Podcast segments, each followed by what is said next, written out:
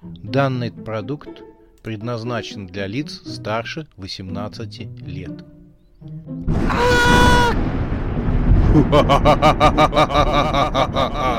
Пощекочи, нервишки. Матч Вурдалаков. Глава 11. Мутанты и адское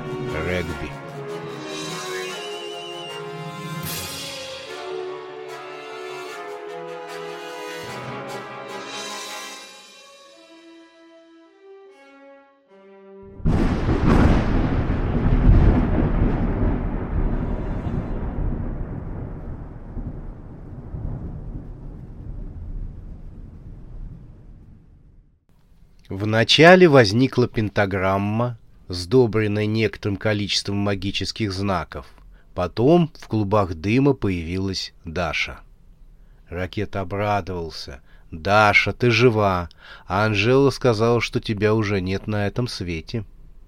Даша была серьезна. Нашел кому верить. Ведьме. Анжела уже не смеялась. «Быстро ты, однако, прочла книгу Соломона о перемещениях в многомерных мирах. О, нет, я посмотрела Давида о коротких путях во времени и пространстве. Ведьма сморщилась. «Ограниченное издание», — прошипела она. «У меня в библиотеке ее нет. В Ватикане нашла». «Оно же на латыни. А я же на втором юридическом. Изучала латынь». «Тьфу!» И еще у меня пояс по джиу-джитсу. Тьфу! Даша! Ракет побежал и заключил девушку в объятия. Регбисты заулюлюкали и по-доброму подтрунивали над капитаном, зааплодировали его встрече с девушкой. Кролл Батькович смахнул слезу, а рогатый взирал на это с явным неудовольствием. Девушка отстранила своего парня — «Сейчас самое важное», — заявила Даша. Она шагнула в сторону Рогатого. «Требую пересмотра договора», — торжественно заявила она. Вельзевул радостно захохотал и хлопнул под оспехом своего рогатого оппонента.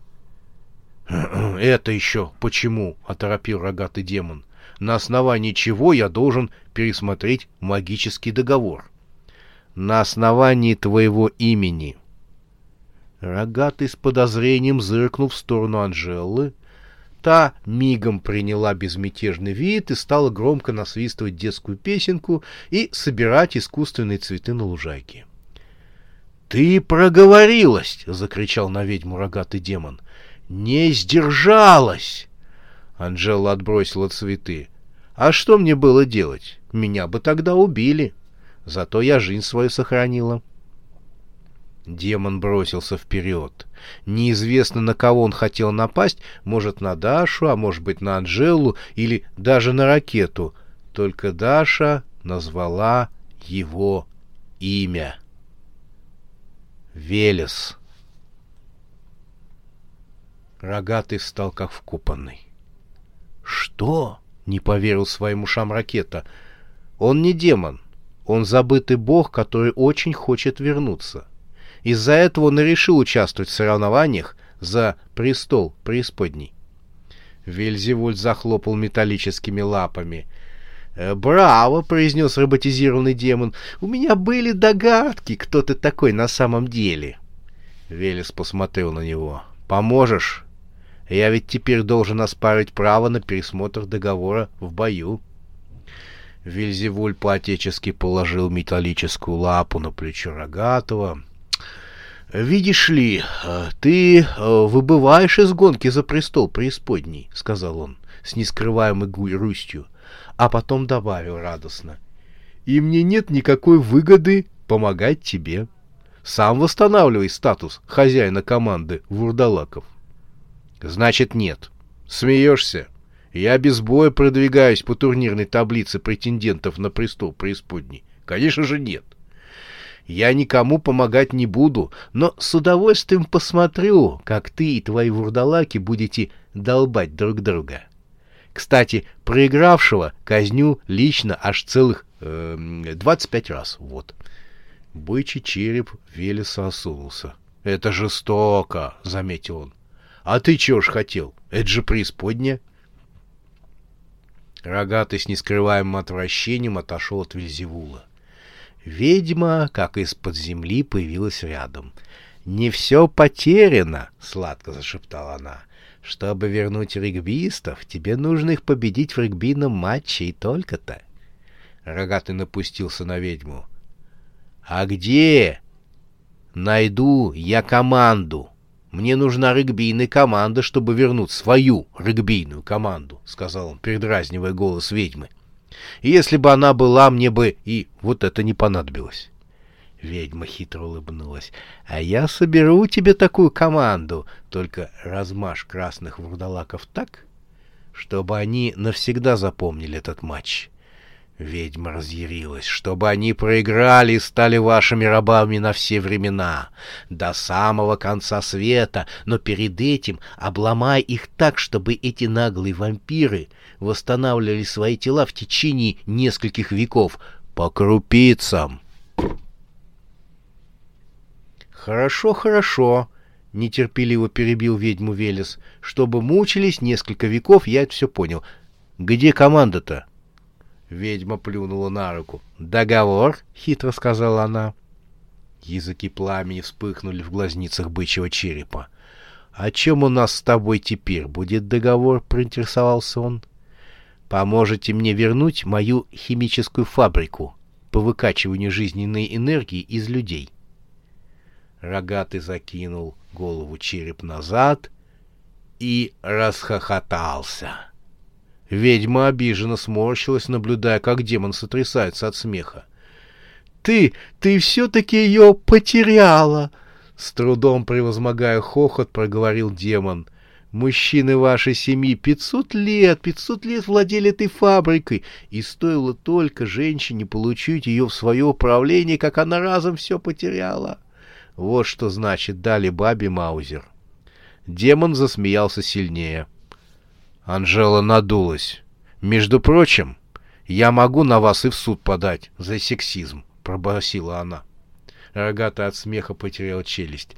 «Это не ко мне», — сказал он, поднимая упавшую челюсть служайки. «Это к Бафомету. Он такими вот вопросами занимается».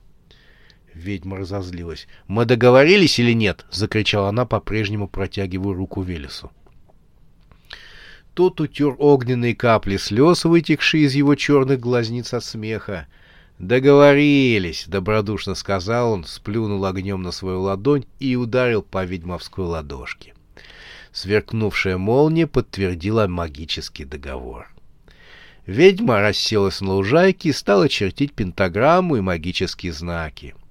Подошел Вильзевуль и сделал замечание. «Газон не портите!» Чертить магические знаки — это прошлый век. Мы используем голографические проекции. Ведьма подняла голову. Она отражалась в сетчатых глазах Вельзевула. «Неужели магические технологии так далеко продвинулись?» — удивилась она. «Мы за экологию не портим лужаек, а вы на земле прям в каменном веке живете», — сказал Вельзевул и гордо удалился. Ведьма стала творить колдовство.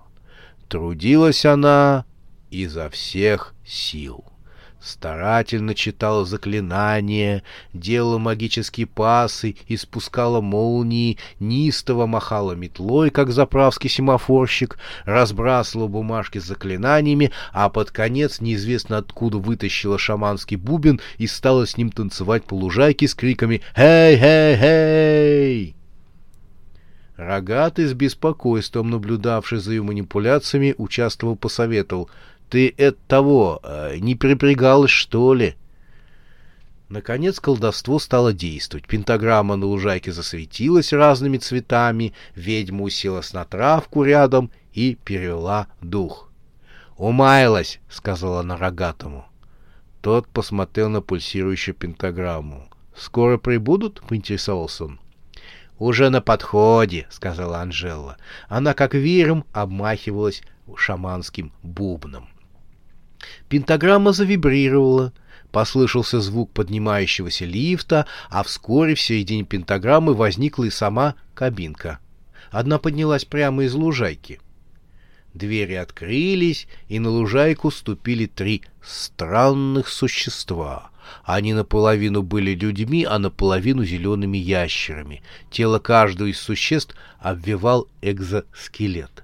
Существа преклонились перед Анжелой. «Приветствуем тебя, хозяйка», — сказали они. Это были бывшие бандиты Сыч, Цыган и Желтый. Марс повернулся к графу. «Знакомые все лица. И эти тоже здесь», — сказал он. «Они стали мутантами», — ответил граф. «Проблем у нас прибавилось».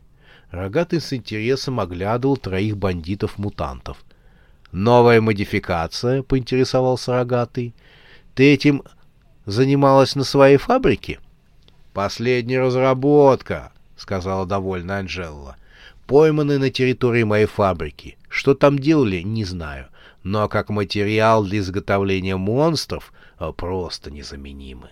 Только эти и сохранились. Остальных местные жители порубили в капусту. Рогатый довольно закивал головой. «Хороши», — сказал. «Новые технологии — это, это всегда хорошо». И Велес победоносно посмотрел на стоявшего поодаль Визивуля, дескать, и мы не лыком шиты. Анжела не могла удержаться, чтобы не похвастаться. «Моя собственная разработка», при этих словах Велес помрачнел, но высказываться не стал. «Они в регби-то играть умеют?» — только спросил он. Анжела махнула ручкой. «Этого и не нужно. Они силой возьмут». Рогатый покачал головой, но промолчал. Лифт опять заработал, кабинка опустилась и вновь поднялась. На этот раз она увеличилась в размерах. Из раскрывшихся дверей под возглас регбистов вышел дуб с раскидистыми ветвями. В черном дупле блеснули глаза, которые зло посмотрели на красных вурдалаков. «Мой друг Леший», — представила ведьма дуб Велесу. Тот с удовольствием пожал ветку Лешему. «Мы давно знаем друг друга», — сказал Рогатый. Турбо вспомнил, как летал по ночному небу от пинка Лешего и произнес, «Как мы с ним будем сражаться?» «Подрубим корни», — отозвался Крол Батькович. В небе промелькнула тень, и на лужайку приземлился Матис. Машина монстра по своему обыкновению облизалась длинным языком, залив лужайку слюной машинным маслом. Даша тут же спряталась за спину ракеты. Анжела заметила это. «Помнит тебя твоя машинка!» — крикнула ей ведьма. «Распылили ее в жуткие его твои друзья-инопланетяне. Мне пришлось вызвать ее прямо из автомобильного ада. Такое есть. На мгновение стало темно, словно некий шалун на секунду выключил свет. Когда мгла рассеялась, регбисты-вампиры поняли, что положение действительно серьезное. Рядом с рогатым в черной мантии стояла царица ночи. Глядя, как любезно приветствует ее Велес, пастор мрачно заметил. Осталось ждать нападения фей-гризли. «Типун тебе на язык», — сказал Бизон. «Это не игра получается, а форменное сражение». «Значит, будем биться», — твердо сказал Ракета. «Биться за свою свободу от этой всей нечисти». «Я могу быть игроком», — послышался робкий голос Лямы. Все обратили свои взгляды на рэпера. «Я вроде как оборотень, Ракета смерил его чудушную фигуру взглядом. «И позволь тебя спросить, во что ты оборачиваешься?» «Я... я вроде как доблестный бобер-оборотень», — запинаясь, сказал Ляма. «Кто?» «Меня как бы укусили, старший сыновей Боброва меня укусил, и я стал бобром-оборотнем». Лям обвел взглядом всю команду, включая Дашу, и неуверенно добавил. «Я думаю, что стал оборотнем». «Как это думаешь, что стал?» — не поняла Даша. «Это значит, что я сам никогда не пробовал обращаться в бобра, но изменения в моем организме происходят, и я думаю, что смогу обернуться оборотнем». По требованию заинтересованной аудитории Ляма сделал несколько попыток. Вначале ничего не получилось, лишь только пар шел из ушей. «Нужно было тренироваться», — смущенно сказал Ляма. Он попытался еще раз, и в этот раз он действительно обратился в худого, вытянутого бобра с выдающимися вперед зубами и выпуклыми глазами. Его глаза почему-то жили своей жизнью. Они смотрели во все стороны, исключая только ту сторону, куда нужно было их хозяину. А потом они вовсе стали вращаться. У ляма закружилась голова, и он упал. Едва коснувшись травы, он вновь стал человеком. Ракета заявил, чтобы ляма ни под каким видом не превращался в бобра и к регбийному полю не приближался. «Твое дело — сидеть на скамейке», — сказал Ракета. «Но я хочу быть полезным. Знаешь, сочиняй рэп-балладу. Когда победим, прочтешь нам», — ответил ему капитан команды. Регбисты зашептались, что лучше бы он ничего не читал вообще. «Пусть он с этой рэп-балладой выйдет перед вражеской командой», — заявил Бизон. «Пусть прочитает им, а вось подохнут». «Нет, мы не будем применять оружие массового поражения, запрещенное международными организациями», — отшутился Ракета и, понизив голос, добавил. «Пусть на скамейке сидит и сочиняет свой рэп. Главное, чтобы не путался под ногами». На этом все и согласились.